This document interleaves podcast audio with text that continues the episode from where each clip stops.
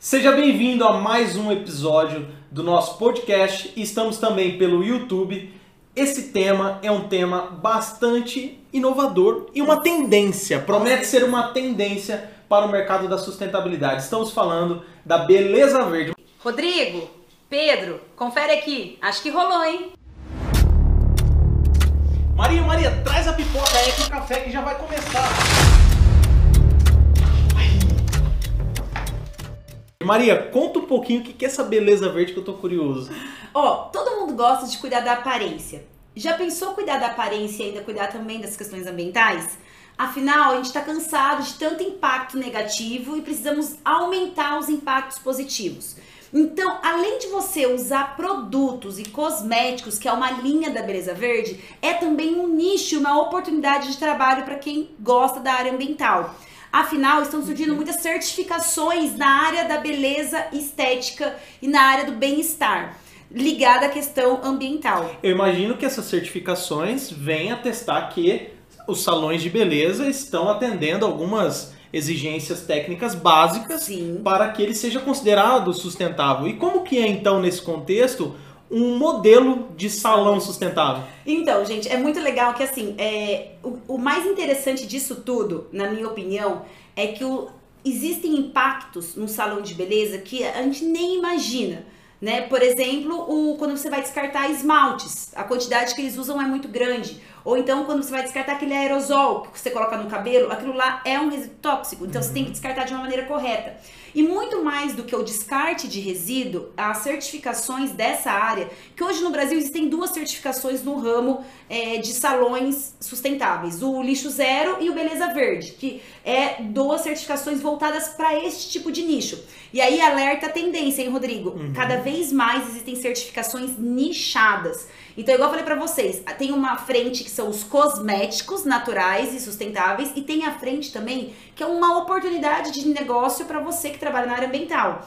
E eu costumo falar que nós, engenheiros ambientais, ou quem tá na área ambiental, a gente não abre a cabeça para essas outras possibilidades. Então, se você ama moda, por exemplo, se você ama salão de beleza, estética, existe uma super oportunidade para juntar essas duas áreas e deixar o mundo um lugar melhor. E a pessoa pode ser um consultor também para conseguir implantar um sistema desse de, de sustentabilidade em busca de um selo, de um não é? selo. E é- o mais legal é que esse selo ele tem, eles têm várias categorias. Então, o mais básico é você fazer o controle e a gestão de resíduos. Uhum. Sempre a gente começa com a gestão de resíduos, né?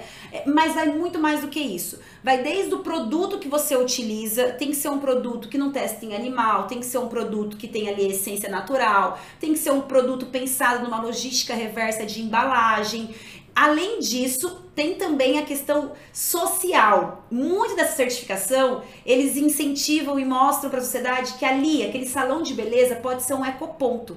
Ou seja, só eu que sou mulher e você que é mulher tá assistindo, a gente sabe o quanto de produtos nós temos de estética, quanto de esmalte a gente tem em casa. E quando a gente vai descartar, a gente nem pensa que isso pode contaminar. Então o salão, ele vira um ecoponto, onde a cliente pode levar os produtos que tem em casa e assim descartar da maneira correta, né? A gente chega até nesse nível de salão sustentável. Chega no nível do- da análise do ciclo de vida. Totalmente. Análise do ciclo de vida, a gente já sempre fala aqui pra vocês, e fiquem ligados que vai ter mais episódios sobre isso, é a gente pegar o produto desde a maneira que ele é fabricado até o descarte final dele, passando por todo o modelo de produção. Então é muito legal que é, essa, essa beleza verde ela tem um, um recipiente que coloca lá e que separa tudo. E o mais interessante disso tudo é que os colaboradores, Rodrigo, eles ficam muito engajados. Então a galera que tá no salão de beleza, eles compram a ideia e eles disseminam isso com as clientes, né? Então, assim, na minha opinião, é uma super tendência. A gente gosta de falar em tendência de mercado, a gente sabe que nesse período pandemia e pós-pandemia existem três grandes tendências, que é a tecnologia, óbvio, né? A questão de saúde, bem-estar e sustentabilidade. Então a beleza verde ela entra na categoria saúde e bem-estar, atrelada à sustentabilidade e com tecnologia também. E é possível para quem quer comprar algum cosmético e, e começar a seguir nessa vertente mais sustentável, Existem cosméticos sustentáveis? Existe, com certeza. E existe desde cosméticos que pensam somente na formulação e esquecem da embalagem, que é aqueles cosméticos que usam produtos naturais, menos químicas, menos itens, porque assim, os, co os co cosméticos que estão no mercado, a maioria deles, eles têm alguns tipos de componentes que agridem a nossa pele, podendo até causar câncer. Uhum. Então tá cada vez mais essa frente de cosméticos naturais, onde tem menos pro produtos químicos e mais produtos orgânicos, né? Além disso, tem empresas que fazem embalagem sustentável. Então, esse é o mais legal. Então, além disso tudo, eles tentam diminuir a quantidade de plástico que tem e colocam aí embalagens de papel, por exemplo. Uhum. Tá crescendo muito, viu, Rodrigo? Porque quando a gente falava em cosméticos naturais antigamente ou sustentáveis, é, a, o pessoal só pensava que não podia testar em animal. E agora é muito mais do que isso. É desde a maneira que você extrai o que você utiliza, é a quantidade de produtos que tem naquele cosmético e também a embalagem que ele está inserido, né? Em relação a esses produtos sustentáveis, esses cosméticos sustentáveis, o fato dele ser mais sustentável, é, isso atinge a eficiência ou a qualidade é a mesma, talvez até melhor? Eu acho que é até melhor. Vai de pessoa para pessoa, né? Eu tenho o caso da minha prima, por exemplo. Ela sempre usou muitos produtos químicos pesados de cosméticos. Então a transição dela foi um pouco mais difícil. Mas hoje ela repara que quando você tem uma, um estilo de vida mais sustentável, na verdade, tudo impacta na tua beleza, né? O seu estilo de vida, a quantidade de água, a sua alimentação e os produtos também. Mas tem uma regrinha na natureza que o menos é mais. Então, às vezes, quanto menos produto você utiliza, melhor vai ficar a sua pele. Afinal, nosso corpo é inteligente, né? E o mais legal desses é, salões de beleza que buscam certificação e tudo mais eles não pregam que você tem que ser natureba e nem bicho grilo, nada contra. mas eles pregam que você pode ser muito bem arrumada, você pode cuidar da sua estética, que é o que a gente mais gosta, a mulherada, eu digo, né, a grande parte da população, aceitando a sua beleza natural, ou seja, eles tentam reforçar que você não precisa entrar em um padrão. Você pode sim aceitar como você é. Isso faz parte também da transição do tipo de salão que você vai. Até fazer a parte técnica mesmo, que é a gestão de resíduo, que é a parte do ciclo de vida, fazer os ecopontos.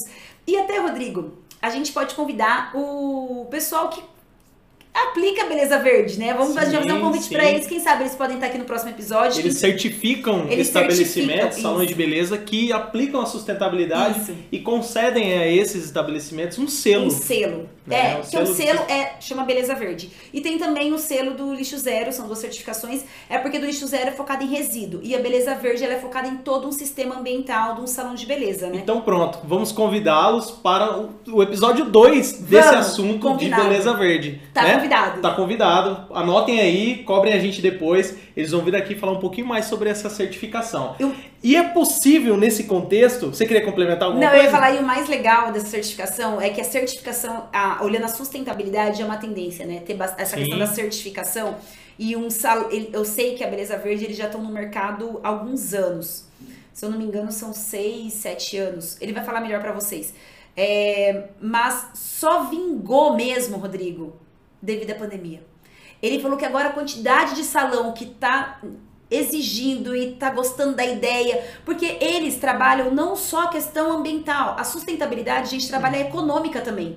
Então eles analisam teu lixo. Se você está desperdiçando muita coisa, é porque tem alguma falha de processo que você está usando muito. Então, ou seja, você tem um ganho econômico muito legal. Então isso que é importante as pessoas abrirem a cabeça, né? E a pandemia veio amplificar essa necessidade de os estabelecimentos comerciais, as indústrias, se posicionar. todo o segmento econômico se posicionar frente à sustentabilidade. É. E não somente mais naquela teoria, né, do desenvolvimento sustentável. Isso. Muito pelo contrário, mostrando efetivamente a prática Isso. da sustentabilidade sustentabilidade Por implantada. exemplo, tem questão da energia, energia Sim. solar ou re energia renovável, a questão do reuso de água, a questão de um lavador que tem menos água, que tem um carvão aditivado. Então existem várias técnicas que você pode usar num salão de beleza que deixar ele mais sustentável. Perfeito. E quem já atingiu o nível máximo, né, o nirvana da sustentabilidade no salão de beleza? A pessoa ela quer ir dar um passo mais além nessa questão da beleza verde. Ah, já, já, meus cosméticos já são naturais, eu já vou já no salão de beleza, que é sustentável, e agora eu quero dar um passo a mais. Eu quero ir para moda, para as minhas roupas serem mais sustentáveis. É possível? Ah, também? é possível, mas isso eu acho melhor de deixar para um outro episódio, porque daí é um mundo incrível à parte, que inclusive eu e o Rodrigo a gente vai visitar uma cooperativa que faz a produção de pet no algodão, que faz aquela mesclagem, sabe? E que a gente Sim. coloca nas roupas sustentáveis.